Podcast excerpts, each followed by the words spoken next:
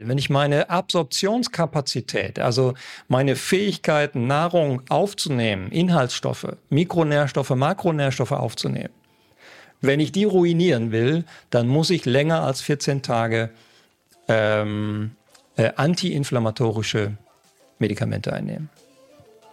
Ja, wie Diclofenac, äh, Voltaren, Ibuprofen und so weiter.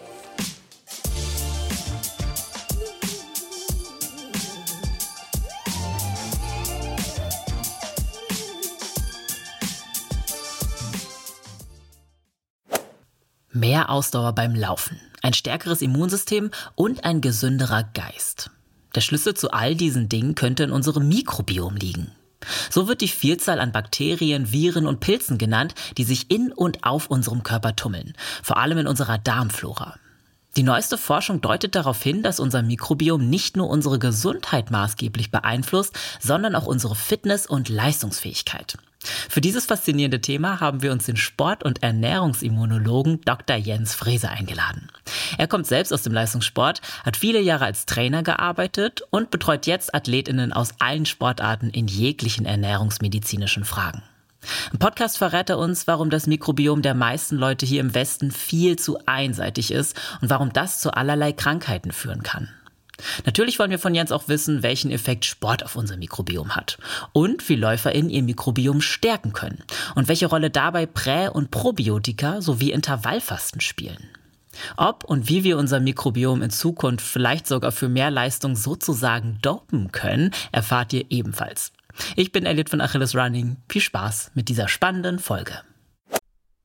Diese Folge wird präsentiert von Avea. Kennst du das, wenn du schon wieder diesen krassen Heißhunger auf Süßkram hast und dann doch lieber zur Schokoladentafel greifst statt zu gesunden Snacks? Ja, ich auch. Und das kann an Schwankungen im Blutzuckerspiegel liegen. Zum Beispiel durch sehr kohlenhydratlastige Mahlzeiten. Zum Glück gibt es eine Lösung, und zwar den Stabilizer von Avea. Avea ist ein Schweizer Unternehmen in der Longevity-Forschung und bietet eine Vielzahl an individualisierten, hochqualitativen Supplements an. Alle Produkte sind wissenschaftlich fundiert und werden in der Schweiz entwickelt und auf Reinheit getestet. Der Stabilizer besteht aus natürlichen Inhaltsstoffen und hilft bei der Blutzuckerregulierung. Er blockiert einen Teil der Kohlenhydrate, die wir über die Nahrung aufnehmen, und hilft unserem Körper somit dabei, einen ausgeglichenen Blutzuckerspiegel aufrechtzuerhalten. Der Effekt? Ein verbesserter Energiehaushalt ohne Zuckercrashs. Dafür nimmt man den Stabilizer einfach zweimal täglich 10 Minuten vor einer kohlenhydratreichen festen Mahlzeit ein. Als Hörerin dieses Podcasts bekommst du mit dem Rabattcode RUNNING 15% Rabatt auf deine erste Bestellung unter www.avea-live.com slash running. Damit du die Produkte risikofrei testen kannst, bietet Avea eine 90-Tage-Geld-Zurück-Garantie. Also, worauf wartest du noch? Bestell jetzt unter www.avea-live.com slash running. Hallo Jens, herzlich willkommen hier bei uns im Achilles Running Podcast. Wie geht's dir? Mir geht's perfekt. Vielen Dank für die Einladung. Ich freue mich auf das Gespräch. Ich freue mich auch schon sehr auf das Gespräch. Ich freue mich, dass es geklappt hat. Ich muss sagen, ich bin tatsächlich ähm, ein bisschen erkältet. Ich hoffe, unsere HörerInnen hören das heute nicht so sehr in meiner Stimme. Wenn doch, dann verzeihen Sie es mir hoffentlich. Ähm, aber das führt mich zu der Frage, bist du bisher gut so gesundheitlich durch die Wintersaison gekommen? Naja, ich ähm, umschreibe das mal ein bisschen. Und zwar, ich bin ja selbstständig seit äh, fast 25 Jahren und ich gebe im Winter immer sehr viele Ausbildungsseminare. Das heißt, ich kann es mir überhaupt gar nicht leisten, erkältet mhm. zu sein. Das mhm. bedeutet natürlich auch, dass ich praktisch alles ausnutze, was wir kennen, um immunologisch gesund zu sein. Und ähm, ganz ehrlich, ich, ich habe mal mit meiner Frau darüber gesprochen, jetzt vor einer Weile. Wir können uns an zwei Tage erinnern in den letzten 25 Jahren, wo ich wow. nicht in der Lage war, ein Seminar zu geben. Das Krass. eine war, das ist sehr präsent, da hatte ich keine Stimme, ich konnte wirklich kein Pieps sagen. Und ähm, da musste kurzfristig jemand einspringen. Ansonsten, ich habe jetzt so roundabout, ähm, ich weiß nicht wie viele Schulungstage, aber mindestens über 1000 Schulungstage gemacht und davon war ich zwei Tage krank. Wow, das ist natürlich der, also ein perfekter Durchschnitt. Krass, ja. Ich meine, du als Immunologe bist ja jetzt heute auch unser Experte für das Thema. Hast du da vielleicht zufällig noch irgendwie so spontan so ein, zwei Tipps, wie man im Winter das Immunsystem so ein bisschen schützen oder aufpeppen kann? Ja, der, der Kardinaltipp ist natürlich, dass man seinen Vitamin D-Spiegel misst und das am besten mindestens zweimal über den Winter, vielleicht so im November, dass man mal weiß, wie ist man aus dem Sommer gekommen. Und dann entsprechend im Januar, Februar, weil im Januar, Februar sind natürlich auch diese ganzen Wellen da, ja, die Influenza-Welle ja, genau. oder Corona-Welle oder was auch immer. Ja, wir haben ja nun mal eben Viren auf diesem Planeten und äh, die Viren, die können durchaus mal eine Infektion äh, auslösen. Aber die Frage, die du dir stellen musst, ist, warum löst dieses Virus oder das Bakterium bei dir eine Infektion aus und bei mir nicht? Ja. Ja, ja. also wir können schon eine ganze Menge tun. Und ähm, wir haben die Gesundheit selber in der Hand. Die öffentliche Wahrnehmung ist vielleicht eine etwas andere. Ja, dass wir also abhängig sind von, ich sage jetzt mal Impfstoffen und so weiter, Grippeschutzimpfung und so weiter. Ja, das trägt ein bisschen dazu bei, aber den Großteil, der kommt eben aus dem Körper selbst heraus. Und hier können wir sehr viel tun, um unser Immunsystem zu schwächen. Ja. Wozu auch eben Leistungssport gehört. Hm, ja, das ist natürlich passend äh, zum Thema und auch gleich ein sehr guter Einstieg. Ich habe in meinen Recherchen ja auch ähm, erkannt, sage ich jetzt mal, dass das Mikrobiom sicherlich nicht nur Auswirkungen auf unsere sportliche Leistung, sondern auch auf unser Immunsystem hat. Und genau über das wollen wir heute eigentlich sprechen, über unser Mikrobiom. Deswegen schön, dass du heute unser Experte zu dem Thema bist.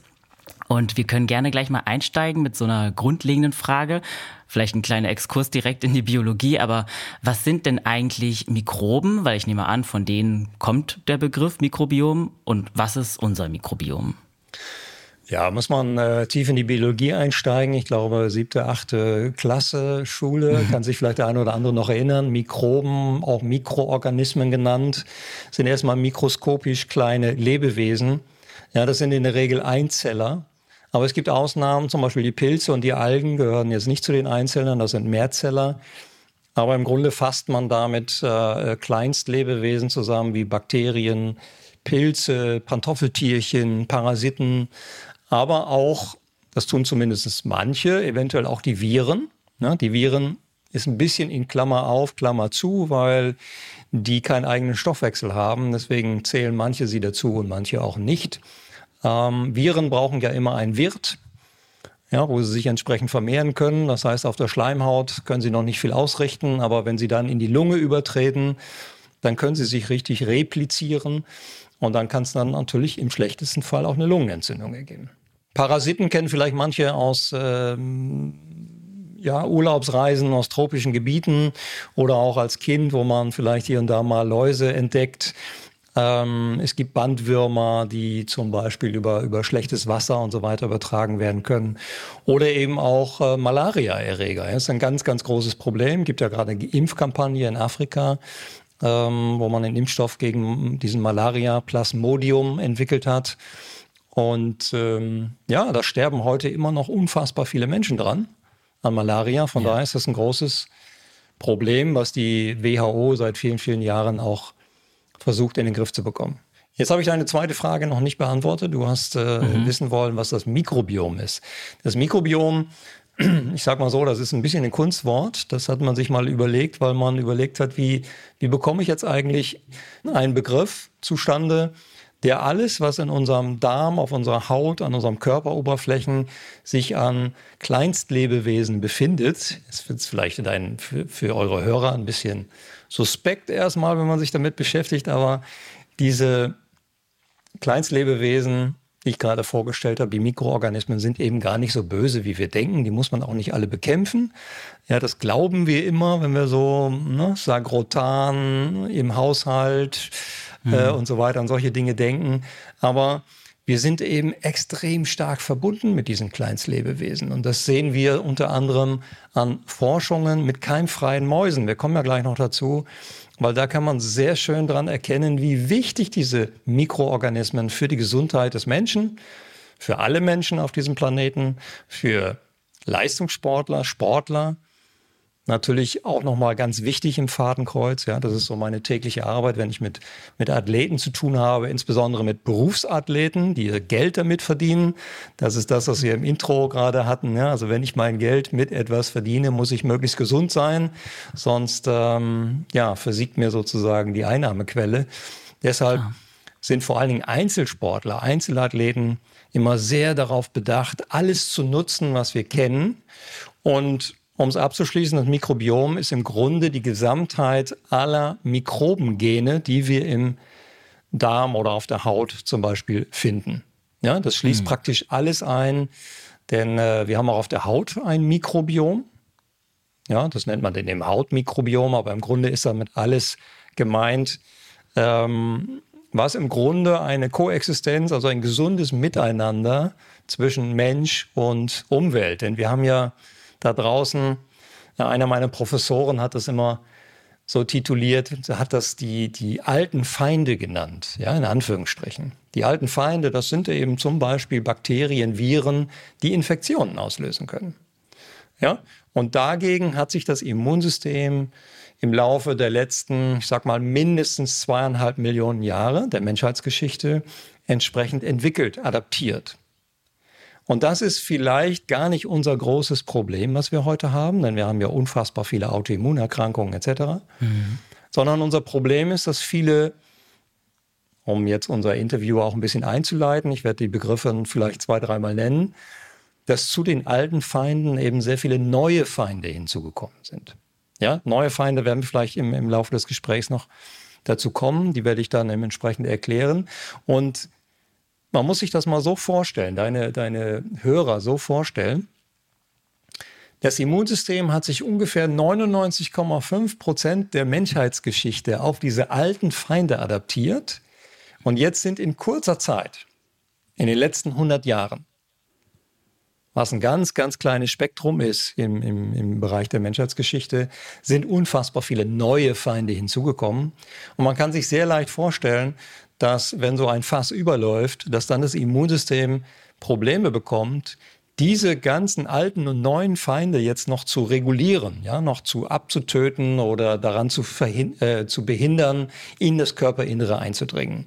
Das ist so heute das Grundproblem, was wir haben, mit denen wir die mit eben äh, Kunden, Klienten, Patienten, Sportlern zu tun haben, äh, versuchen, bestmöglich diese Gesundheit aufrechtzuerhalten.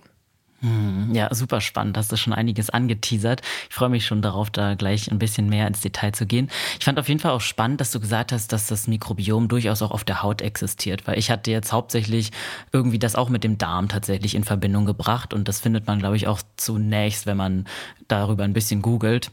Deswegen gut, dass du es schon mal eingeordnet hast, dass das eigentlich auf dem gesamten Körper so ein bisschen verortet ist, ne? Naja, überall da, wo Körperöffnungen sind, ja, wo wir mhm. praktisch eine Außenfläche zur Außenwelt haben. Ja, und da gibt es eben ganz große Besonderheiten, weil diese Schichten haben sich eben entsprechend so aufgebaut, dass möglichst pathogene Erreger nicht ins Körperinnere kommen. Ja, und wenn du es so willst, kannst du sagen, okay, der Darm ist praktisch die umgestülpte Haut. Stimmt. Denn im Darm findet ja auch der Austausch von außen nach innen statt. Ja, wir nehmen Nahrungsmittel auf. Die Nahrungsmittel können zum Beispiel belastet sein mit Pilzen. Denken wir mal zum Beispiel an Nüsse. Na, die haben ganz gerne äh, Schimmelpilze.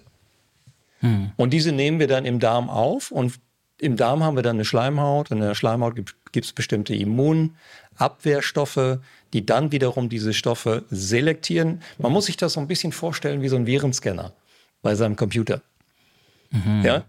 Also wenn man keinen Virenscanner drauf hat bei, bei Windows oder Mac, dann ist so ein, so, ein, so ein Computer unheimlich schnell infiziert.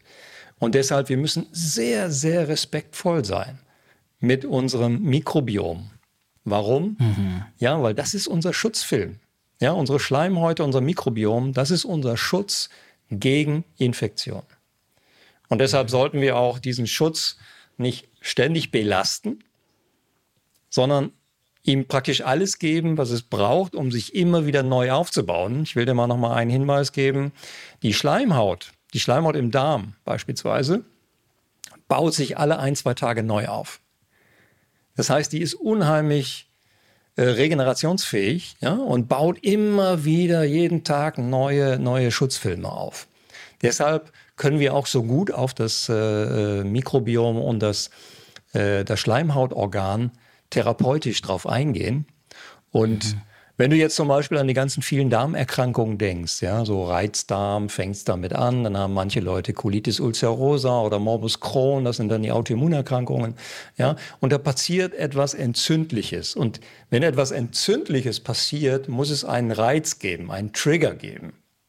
Dann muss es Reizstoffe geben, die diese Schleimhaut zur Entzündung ähm, ähm, belasten. Und diese Reizstoffe, die müssen wir dann praktisch rausfiltern. Deswegen stecken wir jeden Tag in der Literatur und gucken, was gibt es da für, für alte und neue Feinde, die unsere äh, Integrität, unsere Gesundheitsintegrität sozusagen belasten und welche können wir rausnehmen? Wie können wir unser Schleimhautorgan stärken? Zum Beispiel über die Ernährung oder über die Mikronährstoffe oder auch über zum Beispiel Fasten ähm, aber wie können wir es auch beispielsweise schwächen? Wenn wir jetzt mit Sportlern zu tun haben, dann es ist in der Biologie immer so, dass du eine optimale Zone hast. Ja? Und wenn wir zu wenig davon haben, schlecht. Wenn wir zu viel davon haben, auch schlecht. Kann man am einem Beispiel vielleicht äh, deutlich machen. Viele kennen das Thema Eisenmangel. Ja. Gerade im Sport, gerade Frauen, gerade Läuferinnen, die sehr viel laufen, ich sag mal oberhalb von, von 70, 80 Kilometer in der Woche, ähm, kennen das Thema Eisenmangel, kennen Müdigkeit, also die Symptome, die daraus entstehen. Aber wenn man jetzt mal schaut, und wir haben, wir sind gerade dabei, ein Buch darüber zu schreiben, auch da beim Eisenthema ist es eben so, zu wenig Eisen führt zum, zur Müdigkeit, zu viel Eisen führt zur Entzündung. Mhm. Ja? Das heißt, der liebe Gott oder die Evolution hat uns mhm. hier eine ganz enge Schranke gesetzt, ja, wo das Thema Eisen äh, in einem, ja, in einer, einer, einer gesunden, einem gesunden Bereich abläuft. Und so müssen wir ja. praktisch vieles im Körper betrachten, dass wir eine optimale Zone haben, aber keine maximale Zone.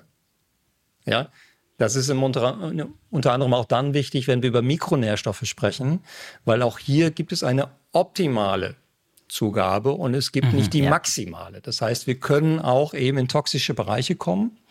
Ja. Und Menschen, die eben zum Beispiel wie ich mit Mikronährstoffen seit fast 20 Jahren arbeiten, die kennen das natürlich. Die wissen, wann kann etwas toxisch werden, wann müssen wir auch mal eine Blutanalyse machen, um zu schauen, wie ist denn eigentlich der Mineralhaushalt, wie ist der Vitaminhaushalt, wie ist der Aminosäurenhaushalt etc. pp dass man mal ganz tief ins System reingeht und schaut, wie ist das im Vollblut oder im Serum, je nachdem, was man misst, ähm, um zu eruieren, hat derjenige jetzt wirklich Nährstoffmangelsituationen? Und das ist ja eben im Hochleistungssport. Nicht so sehr im Hobbysport. Also wenn wir jetzt eine Stunde ins Fitnessstudio gehen, dreimal die Woche, oder wir gehen dreimal die Woche laufen, um mal so einen Halbmarathon durchzu, durchzustehen, das ist noch kein Leistungssport. Ja. Aber denk mal an zum Beispiel, es, lauf, es lauf, laufen gerade die Australian Open. Ja. Und der Alexander Zverev hat jetzt fünf Sätze gespielt und muss jetzt mit diesen fünf Sätzen in den Knochen dann in ein Viertelfinale gegen den, die Nummer zwei der Weltrangliste gehen, ja? Carlos Alcaraz. Alcaraz. Ja. Ich habe mir das Spiel gestern angeschaut und ich habe gedacht, hm, das könnte sein, dass der im vierten, fünften Satz einbricht. Er ist nicht mhm. eingebro eingebrochen, ähm, weil er natürlich auf der einen Seite noch sehr jung ist. Ja? Junge Sportler regenerieren schneller. Aber auf der anderen Seite, warum? Weil seine Betreuer wahrscheinlich auch wissen, wie man die Regeneration entsprechend fördert. Hm, ja? ja? Um das mal zu erklären. Ja, ja ergibt total Sinn. Hm, du hast jetzt ein paar Faktoren schon angesprochen, die das Mikrobiom beeinflussen, also zum Beispiel Ernährung, hast du jetzt gesagt. Äh, was sind denn noch so Faktoren? Also ich denke auch an, vielleicht an so Alter, Gewicht und so. Also verändert sich unser Mikrobiom so im Laufe unseres Lebens? Ja, da musst du unterscheiden zwischen statistisch, verändert es sich statistisch. Ja, das ist so. Im Altersgang sieht man, dass bestimmte Bakterien, zum Beispiel Bifidobakterien, Lactobacillen, dass sie etwas runtergehen, dass sie sich verändern. Aber man muss sich hierbei immer fragen. Und wir kommen ja gleich auch noch zu einer Studie, die im, im Sport Aufsehen erregt hat. Äh, man muss sich hierbei immer fragen, ist das jetzt eine schleichende Fehlernährung, weil man natürlich mit zunehmendem Alter ja, sich auch im, im Ernährungsregime verändert. Ja, denk zum Beispiel dran, du kommst jetzt ins Altersheim. Ja, und im Altersheim bist du nicht mehr Herr deiner selbst. Das heißt, du kochst nicht mehr selber, du gehst in die Kantine, du bekommst plötzlich Kantinenessen. Da muss man sich die Frage stellen, wo kommt das her? Wer sind die Produzenten, die Rohstoffhersteller etc. Das heißt, auf einmal ändert sich dort was. Und wenn ich jetzt das Mikrobiom von, ähm, von Senioren untersuche, dann habe ich natürlich dort Veränderungen, ganz klar. So, und das wird aus Studien nicht immer 100 Prozent deutlich. Ob das jetzt reine Biologie ist, bedeutet also, man wird älter und das Mikrobiom verändert sich, oder ist es die Veränderung der Lebensumstände? Ja, das muss ja, man immer dabei klar. differenzieren. Und ich will noch mal eine Sache sagen, weil du mich das auch im Vorfeld gefragt hast. Was ist denn ein starkes Mikrobiom? Ja, wir wollen ja immer, auch im Sport, wir wollen stark sein, ja, wir wollen durchhalten, ja, wir wollen, ne, die Ermüdung wollen wir verdrängen. Ich ja. kenne das selber, ich war selber Leistungssportler und ich habe ja. manchmal gedacht, ich konnte selber nach einem Turnier gar nicht mehr nach Hause fahren. Ich konnte die Kupplung des Autos mhm. gar nicht mehr drücken, weil ich sieben, acht, zehn Spiele an einem Wochenende gemacht habe. Krass. Und ähm, war so erschöpft, ja, dass äh, praktisch eigentlich nur noch die, die Couch ähm, mein, mein äh, Erholungsmedium war und äh, selbst das Autofahren ging dann entsprechend nicht mehr. Also starkes Mikrobiom, was ist das? Ich würde nicht von einem starken Mikrobiom sprechen, sondern ich würde von einem diversen Mikrobiom sprechen. Was ist der Unterschied? Divers bedeutet, wie viel Keime sich in dein Mikrobiom eingenistet haben. Ja? Das heißt, umso schlechter das Mikrobiom, um es mal so zu sagen, umso weniger Mikroben, Arten, Gattungen finden sich in deinem Darm wieder. Mhm. Und seitdem wir die PCR-Technik haben, ja, die ist ja bekannt geworden, zum Beispiel durch Corona, ja, die PCR-Methode. Seitdem können wir eben auch sehr, sehr genau in den Darm hineinschauen und schauen, wie ist das Mikrobiom aufgestellt, welche äh, Keime, welche Bakteriengattungen gibt es dort unten. Und dann sehen wir im Vergleich, wenn man jetzt Populationen misst, wie zum Beispiel, man hat dann Italiener gemessen und man hat äh, Menschen aus Burkina Faso gemessen. Ja, Burkina Faso lebt da zum Teil noch in der Steinzeit. Und wenn man sich dann das Mikrobiom anschaut, dann sieht man, dass äh, diese natürlichen, die, also die Völker, die noch natürlich leben, dass die ein unheimlich diverses Mikrobiom haben. Mhm. Ja? Mhm. Das heißt, ein sehr breit angelegtes Mikrobiom. Und wir wissen heute, dass die Diversität die Gesundheit letztendlich bestimmt. Das heißt, umso Spannend. diverser, umso besser. Okay, ja, das ist total, total faszinierend.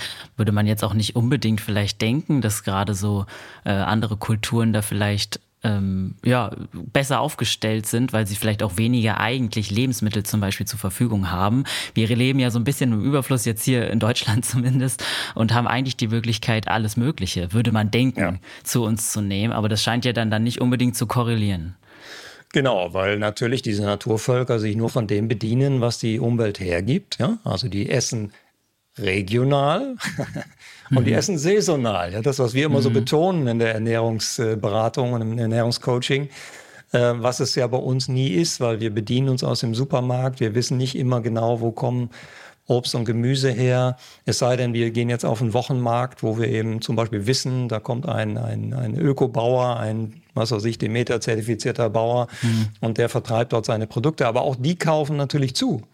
Das heißt, wenn wir auf dem Wochenmarkt einkaufen, heißt das nicht, dass wir immer genau regional, saisonal einkaufen. Ähm, das heißt, es ist hier in unseren Breiten eigentlich gar nicht mehr möglich, so zu leben, wie Naturvölker das machen. Hm, ja. So, und entsprechend leben wir auch ein Stück weit mit den Konsequenzen und das sehen wir auch in den Erkrankungszahlen, wenn man sich die Darmgesundheit anschaut. Also eine sehr, sehr hohe Darmkrebsrate, die wir haben, die exponentiell immer weiter steigt, die vor allen Dingen immer früher anfängt. Also nicht mehr als Alterserkrankung, sondern heute wirklich schon mit Mitte 40, Ende 40, Anfang 50. Und du hast es gerade gesagt, Faktoren, die das beeinflussen. Und da muss man ein bisschen unterscheiden zwischen positiv und negativ. Ähm, wenn ich jetzt mal mit den Negativen anfange, der, der, mhm. die, die, die schlimmste, der schlimmste Einfluss auf das Mikrobiom sind Antibiotika. Das muss man aber auch wiederum ganz differenziert betrachten, denn Antibiotika sind manchmal notwendig, keine Frage. Ja, sie helfen gegen bakterielle Belastung, aber nicht gegen virale Belastung. Das heißt, ähm, in der Schulmedizin gibt man zum Beispiel nach jeder Operation oder während der Operation gibt man ein Antibiotikum, rein präventiv. Aber man muss eben wissen, umso mehr Antibiotika man einnimmt, umso größer werden die Kollateralschäden. Denn es heißt ja Antibiotika, das heißt, es geht, geht, geht gegen das Biom, gegen das Mikrobiom. Und man zerstört eben nicht nur pathogene Keime, sondern man zerstört eben auch physiologisch notwendige, wichtige Keime. So, und da muss ein, ein Kliniker muss dann eben abwägen, ja, wann ist sozusagen die Dosis überschritten, wann wird das Ganze eher, ähm, wann geht es in den negativen Bereich, also wann hat man diese Kollateralschäden und kann man das äh, vertreten. Ja? Also ist praktisch das Problem größer als der Kollateralschäden, der Schaden, den man damit auslöst. Und ich sage es jetzt mal aus der, aus der Ernährungsberatung, aus dem Ernährungscoaching, aus den Kunden, die ich sehe. Wir hatten eine, eine, einen Verschreibungspeak in der Schulmedizin. Das hat also jahrelang immer weiter zugenommen. Und leider ist es auch so, dass eben viele Patienten zu ihren Hausärzten gehen, ja, und dann praktisch wie so ein, wie so ein Kunde bei einem Dienstleister das Antibiotikum einfordern. Hm. Und ich würde mir wünschen, dass der Kliniker, der Hausarzt, dass der den Kunden, in Anführungsstrichen Patienten klar macht, dass Antibiotika lebensrettend sind. Das ist ein Notfallmedikament. Aber wenn wir es zu oft anwenden, dann kann es zu Problemen führen. Denken wir mal zum Beispiel an Kleinkinder, ja, die im frühen Stadium, während sich das Mikrobiom und das Immunsystem erst noch entwickelt, das braucht erstmal satte zwei Jahre, bevor es überhaupt äh, richtig aufgestellt ist. Und wenn ich jetzt dort sofort eingreife mit Antibiotika, dann habe ich ein Imprint, ein, ein, ein Impact gelegt, der kann das ganze Leben lang wirken. Oha. Also du kannst das ganze Leben lang praktisch eine Schwäche haben, eine Immunschwäche, mhm. äh, eine Infektionsanfälligkeit etc. Antibiotika. Dann muss man natürlich nennen Alkohol. Ja, Alkohol in Maßen muss man sich natürlich wieder fragen, was ist in Maßen? Ja? ja. Der, der Spanier und Italiener würde sagen, okay, ein Gläschen Rotwein zum Mittagessen. ähm, bei Sportlern muss man da sehr zurückhaltend sein, weil die natürlich über das Trainingspensum, über den Umfang, über die Intensität schon mal eine gewisse Belastung auf den Darm haben. Deshalb würde ich da von Alkohol, mal abgesehen von, von vielleicht einem, einem Bierchen nach einem erfolgreichen ähm, Turnier oder nach einem Spiel, ja, das kann man sich da mal genehmigen, aber es sollte kein Habitus sein, es sollte nicht in die tägliche Ernährung äh, ähm, eingeführt werden. Naja, und dann haben wir heutzutage eben das Thema Convenience Food. Mhm. Was bedeutet das? Das sind die ganzen synthetischen Zusatzstoffe, Aromastoffe, Konservierungsstoffe etc. pp. Und für deine Hörer, umso länger die Liste auf dem Glas, auf der Verpackung, umso weniger gesundheitsförderlich ist das Ganze. Mhm. Ja? Da muss man dann mhm. eben auch die Athleten, ja, das ist auch ein bisschen sportartenbedingt. In Mannschaftssportarten hat man häufig nicht immer so die Akzeptanz äh, in Bezug auf Ernährung wie bei Einzelsportlern, weil Einzelsportler wollen natürlich immer alles aus sich rausholen, aus sich rauskitzeln. Ja, die wollen ihre Weltrekorde verbessern oder ihre, ja, ihre High Scores äh, verändern. Und deshalb fragen sie dann eben auch eher an, als das Mannschaftssportler sind. Mhm, spannend. Dann haben wir äh, natürlich Nahrungsmittelallergene. Also dieses ganze Thema der Nahrungsmittelintoleranzen, da könnten wir jetzt alleine einen Podcast drüber machen. Das ist abendfüllend. Und dann haben wir natürlich auch das Thema Trainingsstress. Ja? Denn wenn man Athleten, an Athleten denkt, die jetzt im einmal oder vielleicht sogar zweimal am Tag trainieren, dann hat dieses Training, das ist ja ein, ein Sympathikus-Training. Das heißt, wir haben Adrenalinausschüttung, wir haben äh, alle Stresshormone gehen hoch etc.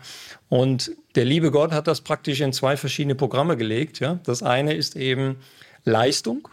Und Leistung bedeutet für den Darm immer Minderdurchblutung. Und damit hat der Darm immer in diesen äh, Trainingsphasen immer etwas weniger äh, Regenerationskapazität. So, das ist der Grund, warum Athleten eben nach der Belastung auch auf ihren Darm achten sollten. Hm. Ja? Wir brauchen Darmpflege. Die ganze Hautpflege, die können wir vergessen. ja, also jeder von uns, ich gehöre nicht dazu, aber viele von uns haben eben ganz viele Hautpflegeprodukte im Badezimmer. Ja. Und ich sage mal, fast alle brauchst du nicht. Die kannst du eigentlich alle in die Tonne treten. Was du brauchst, sind Pflegeprodukte für den inneren, für die innere Haut, für den Darm. Mhm. Ja. So, und was sind Faktoren, äh, die je nach Einsatz positiv oder negativ sind? Das ist dann zum Beispiel ähm, die Ernährung, die man sehr hm, Mikrobiom förderlich äh, gestalten kann, aber die kann man auch sehr negativ gestalten. Und dann sind wir wieder bei Convenience Food und bei synthetischen Zusatzstoffen. Die haben Einfluss auf die Bakterienzusammensetzung des Mikrobioms, die verändern das Mikrobiom, die ähm, gestalten das Mikrobiom sehr einseitig, was im Übrigen auch ein wichtiger Faktor ist in Bezug auf einseitige Ernährung. Ja, also wenn ich jeden Morgen meinen mein, mein Porridge esse und dann mittags Kantine und abends habe ich dann immer meine Brotzeit etc., das sehe ich häufig in Ernährungsprotokollen, dass es sehr, sehr einseitig immer das gleiche Frühstück gibt, ähnliches Mittagessen, ähnliches Abendessen. Mhm. Ja, also immer die gleiche Nahrungsmittelauswahl. Das ist, ähm, wir kennen das ja aus dem Training, ne? Denn Sportler trainieren ja auch nicht immer das Gleiche.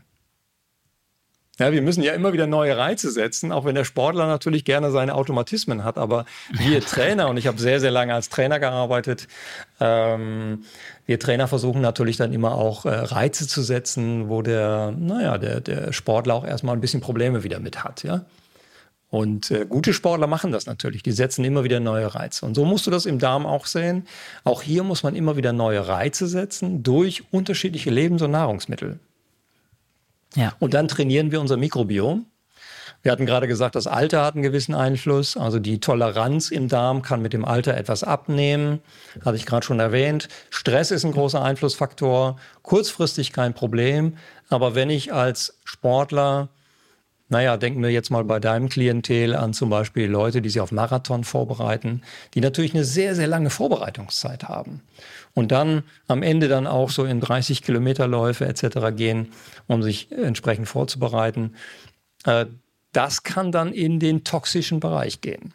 Ich gerade gesagt mhm. habe, man kommt aus der optimalen Zone raus und geht dann möglicherweise in den toxischen Bereich und äh, entwickelt dadurch eine, eine Darmstörung.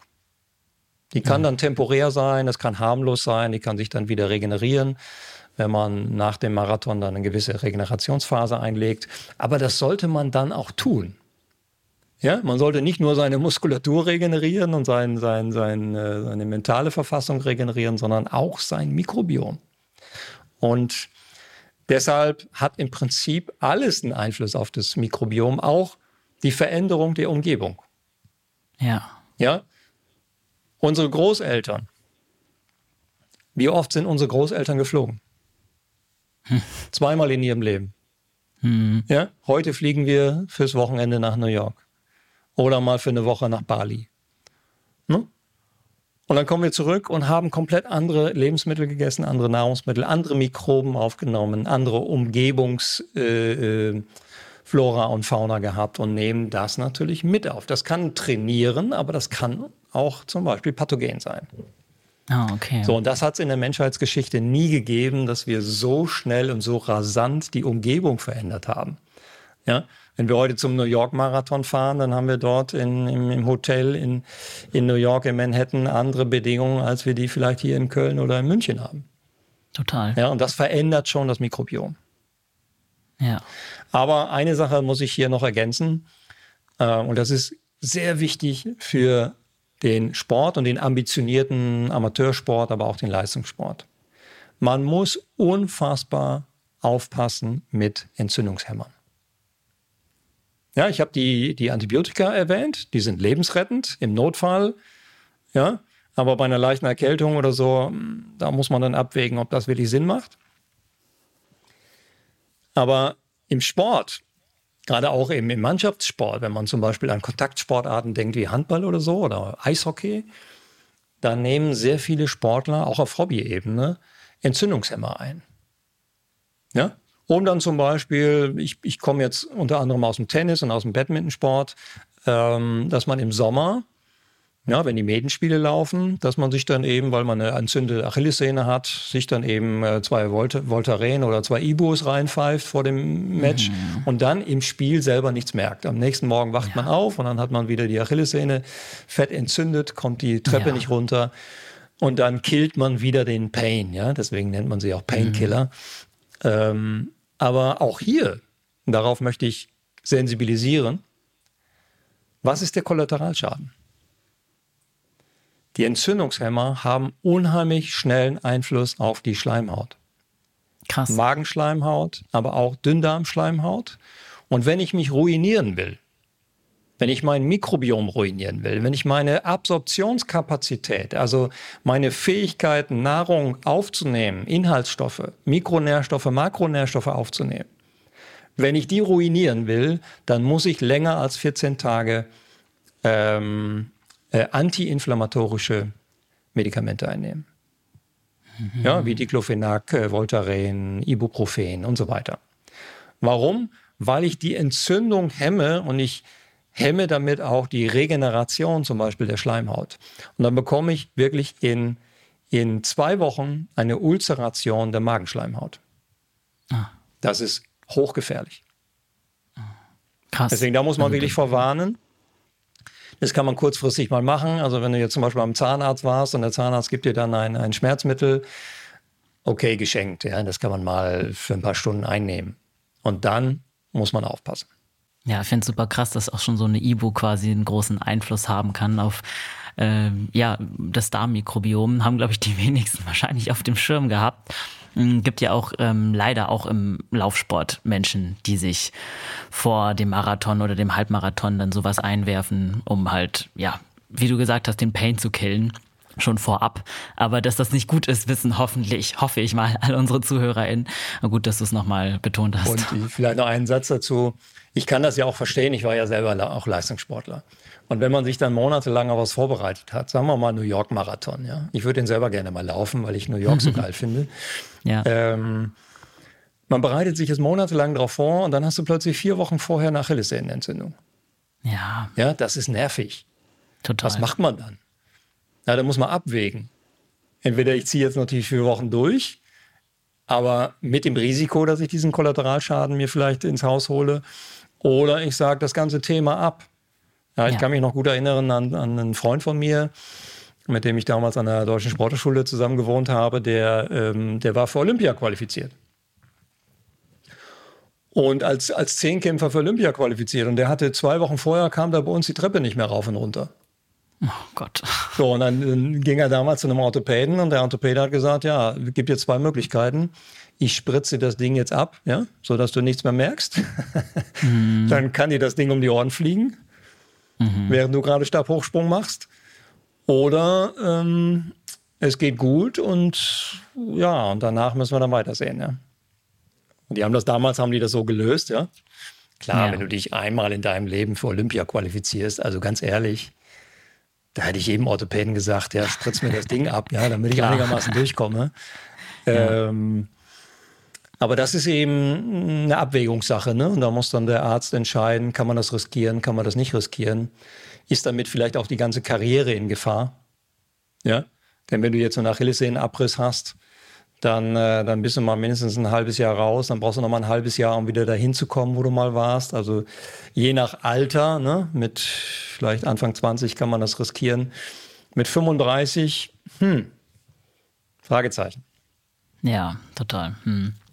Mich würde noch interessieren, kann man auch ohne oder kann ich speziell jetzt zum Beispiel äh, ohne PCR-Messung selber herausfinden, ob ich quasi ein starkes oder in Anführungszeichen schwaches Mikrobiom habe? Also gibt es da irgendwie sowas wie Symptome oder so, auf die ich achten kann, die darauf hindeuten? Ja, also man, man hat so die typischen Symptome, ne? gastrointestinale Symptome wie zum Beispiel ständige Blähungen mhm. oder manche haben wechselnde Stühle, Durchfall mit, mit auch Verstopfung, Obstipation, also das wechselt dann, ähm, sehr geruchsintensiven Stuhl. Ich sage dann meinen Kunden häufig, äh, schauen Sie mal in die Toilettenschüssel morgens oder wann auch immer Sie auf die, auf die Toilette müssen. Wie sieht das aus? Aus der Farbe können wir schon einiges herausziehen. Äh, ob das eher sehr weich ist oder eher, eher sehr fest ist. Ähm, oder zum Beispiel, ob es ein Fettstuhl ist. Ja, ob das sehr breiig ist, wenn das so an der Toilettenschüssel so runterläuft, so breiige Masse, dann, dann stimmt meistens die Fettverdauung nicht, um mal hier ein Beispiel zu nennen. Äh, man kann es manchmal auch an der Haut erkennen, wenn man Hautentzündungen hat zum Beispiel. Ähm, man kann es auch an seinem ähm, Leistungslevel erkennen. Ja, dass man eine gewisse Müdigkeit hat, dass man auch nach der Trainingsbelastung, vielleicht nicht im Training selber, ja, da, ist, da, da läuft man vielleicht noch ganz gut, aber dann man merkt, dass man zu lange Regeneration braucht, dass die Beine schwer sind. Und das ist immer ein Zeichen dafür, dass das Immunsystem im Darm aktiv ist. Ja? Und du musst dir das ja mal so vorstellen, wir haben ja mehrere Schichten im Darm. Wir haben das Mikrobiom, wir haben die Schleimhaut, dann haben wir die, die Epithelzellen und dahinter haben wir das Immunsystem. Ja. So, und wenn das Immunsystem reagiert, ja, zum Beispiel durch Müdigkeit oder schwere Beine oder Infektanfälligkeit, was auch immer, dann wissen wir eigentlich in der Beratung immer, dass in den Schichten vorher, Mikrobiom, Schleimhaut etc., dass da schon einiges nicht gut funktioniert. Mhm. Und da kann man dann eben eine Stuhlanalyse machen, das mache ich sehr häufig. Äh, manche machen inzwischen auch eine Mikrobiomanalyse. Ähm, das ist immer eine, eine Preisfrage, eine, eine Geldfrage. Wenn du jetzt mit einem Fußballer zusammenarbeitest, der in der ersten oder zweiten Bundesliga spielt, dann kann man das machen. Ja. Kannst du sagen, okay, komm, die 300, 400 Euro investieren wir jetzt, dann gucken wir uns mal das ganze Mikrobiom an. Aber wenn man eben Amateurläufer ist mhm. und 200 Euro tun weh, dann würde ich das nicht machen. Mhm. Ja? ja, weil, und das muss man hier auch so klar sagen, die Mikrobiomforschung ist am Anfang ja, immer noch am Anfang. Und sehr viele Keimarten, die wir da unten finden, wenn ich mir so eine Mikrobiomanalyse anschaue, dann sehe ich da ganz viele Keime, die kann ich gar nicht interpretieren. Die kann selbst ein Gastroenterologe oder ein, ein Experte in der Labormedizin, kann die heute noch nicht 100 Prozent äh, äh, äh, interpretieren. Wir können sie zwar analysieren über diese PCR-Methodik, aber wir mhm. wissen noch nicht genau, was sie eigentlich machen. Okay. Ja. So, das muss man dazu sagen. Also wir dürfen jetzt nicht behaupten, ne, wir wüssten jetzt schon alles und wir kommen jetzt gleich auch noch auf den Sport. Ähm, äh, wenn du die Publikationen anguckst, Mikrobiom und Sport, dann hat das etwa 18, 19 begonnen. Okay. Ja, das heißt, wir sind so im Bereich von drei, vier, fünf Jahren, wo wir uns bewegen und wir wissen noch viel zu wenig darüber. Ja, Du mhm. ähm, wirst mich ja gleich nochmal zu einer, einer Studie befragen, ja, die, die, so ein bisschen Aufsehen erregt hat in der, in der Sportwelt, gerade auch in der Läuferwelt, weil es eben bei einem ja. Marathon untersucht wurde. Ähm, aber die Frage ist, was können wir daraus ziehen? Ne? Was, ja. was ist unser Nährwert für die, für die tägliche Praxis? Und ähm, ja, da werden wir gleich noch zu kommen. Ja, da bin ich gespannt. Lass uns gerne mal da ein bisschen in, die Sportwelt einsteigen. Ähm, kann man sagen, also wir haben ja vorhin über die Faktoren gesprochen, die unser Mikrobiom beeinflussen.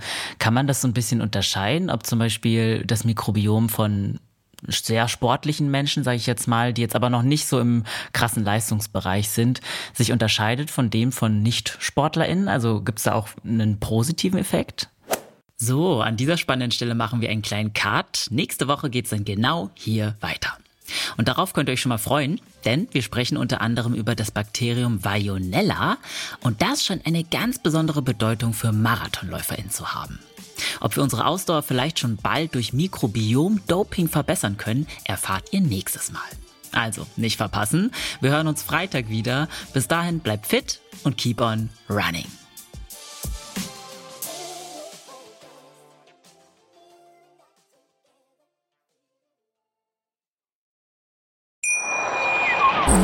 Wie baut man eine harmonische Beziehung zu seinem Hund auf? Puh, gar nicht so leicht. Und deshalb frage ich nach, wie es anderen Hundeeltern gelingt, beziehungsweise wie die daran arbeiten.